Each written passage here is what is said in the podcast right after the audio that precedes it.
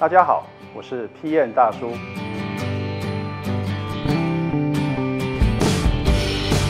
欢迎收看今天的 PM 好声音。那我们来看看今天邀请来宾是谁吧。好，大家好，我叫 Henry 哈。那好，很多好朋友都叫我亨利哥。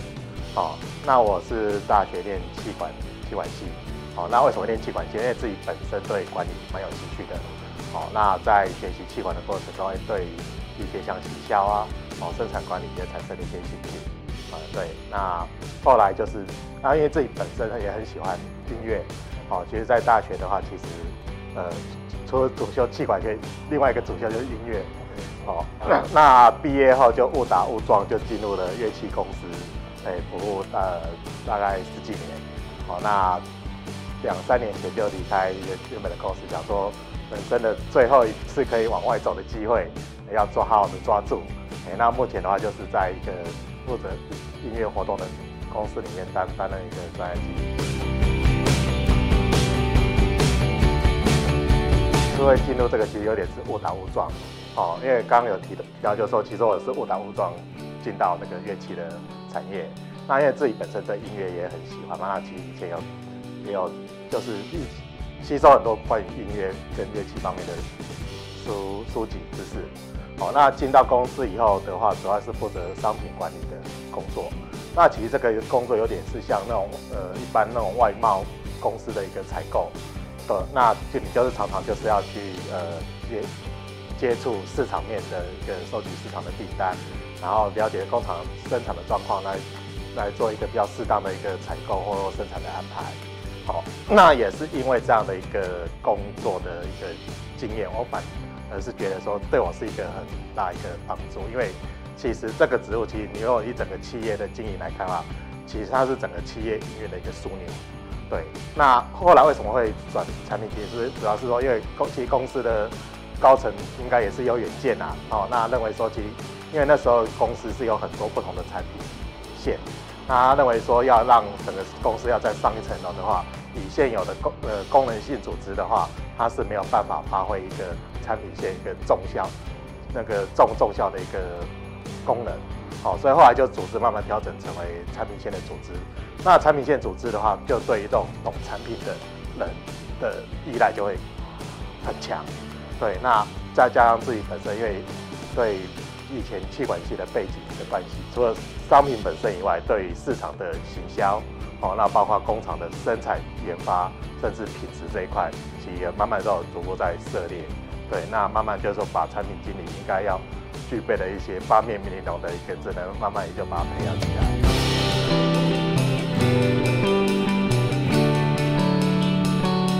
呃，其实我觉得不同背景的人来做的话，他遇到的问题都会不一样。对，但是其实我觉得，最终还是会有几个核心的问题。比如说，第一个，你产品经理在带领一个团队，他其实他并没有管理的实权。对，但那你怎么样在有限的资源、时间的情况下，哦，能够领领导你这个团队，能够在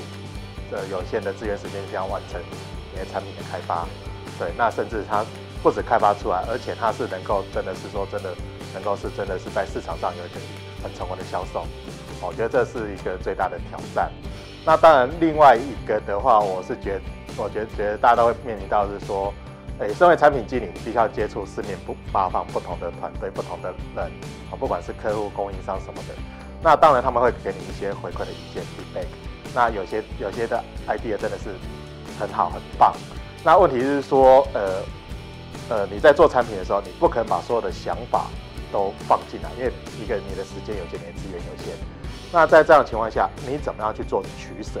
我觉得对于对产品经理人来讲的话，什么东西不要去做这个决定，其实是蛮困难的。对。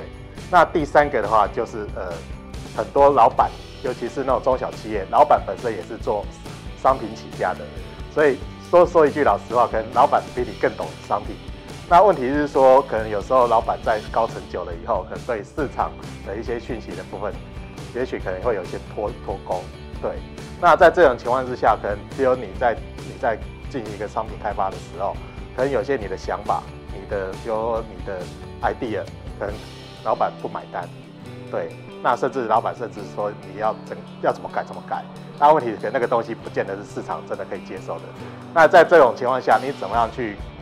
说服老板，或者跟老板去沟通，让这整个案子是真的是说能够是呃朝公司比较大的利益的方向去走？哦，其实我觉得这也是社会产品经理最大的一个困难点。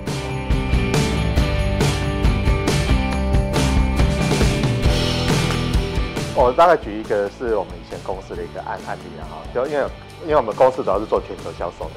对，那一般来讲，可能大家都以为是说，哎呦，今天乐器本来就是应该做怎么样怎么样，在那个市场就会卖得好，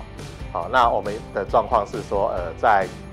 我我们的商品的部分可能在欧洲的地区销售都不错，可是在美国那个那个那个地区一直都一直没有起色。因为一个是我们认为，第一个我们在产乐器，它第一个要求就是你要精美嘛，要像艺术品一样，哦，然后声音要好听什么的，哦，那基本上你说欧洲、大部分亚洲都买单的话，没有理由美国不买单啊，对。可是在美国的销售一直都没办法起色，那后来我们就是就是呃公司就是有派制造、销售跟研发的人员去市场巡回拜访经销商，好，那其实我们去。到了实际市场上去看的时候，才发现，哦，原那个市场的状况跟我们想的是完全不一样的。哦，就是说，呃，我们认为乐器大家都会好好的保护，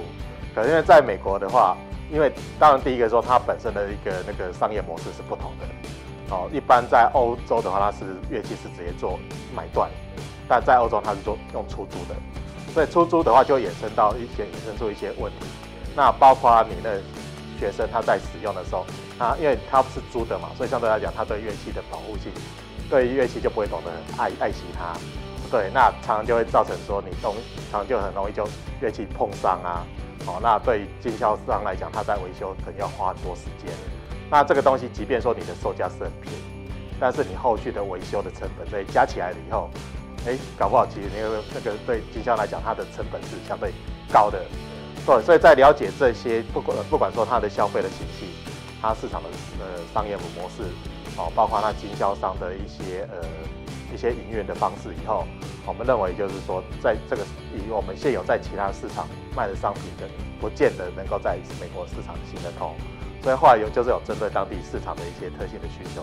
去做一些调整。好，那当然从这个经验我们也学到，就是说你今天你你如果说你商品要到市场上的话，第一个，不见得你的东西可以每个市场一一个产品可以所有的市场都通，对。那再第二个是说，你今天你要看的不只是终端的消费者，哦，甚至跟如果说你的销售会透过经销商的话，那新销或者说代理啊，那其实代理跟经销这块他们的营运模式、商业模式以及对乐器的需求，你也必须要商品的需求，你要列入你的商品的开发的考量。对，这样子的话，你才能够在后续在推展的时候，阻力会降到最低。